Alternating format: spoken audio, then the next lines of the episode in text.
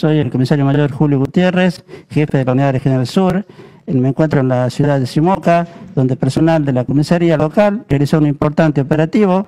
Como pueden observar, eh, se ha secuestrado bastante, bastantes elementos en un súper, se había perdido mercadería, gracias a un material fílmico se logró establecer que cuatro personas habían ingresado al local, fue así que al interceptarlas también descubrimos que tenían ropa, seguramente podrían haber sido sustraídas de la feria de Simoca, lo que es materia de investigación. En este momento están siendo demorados a los fines de que eh, se establezca qué tipo de antecedentes tienen y serán puestos a disposición de la justicia.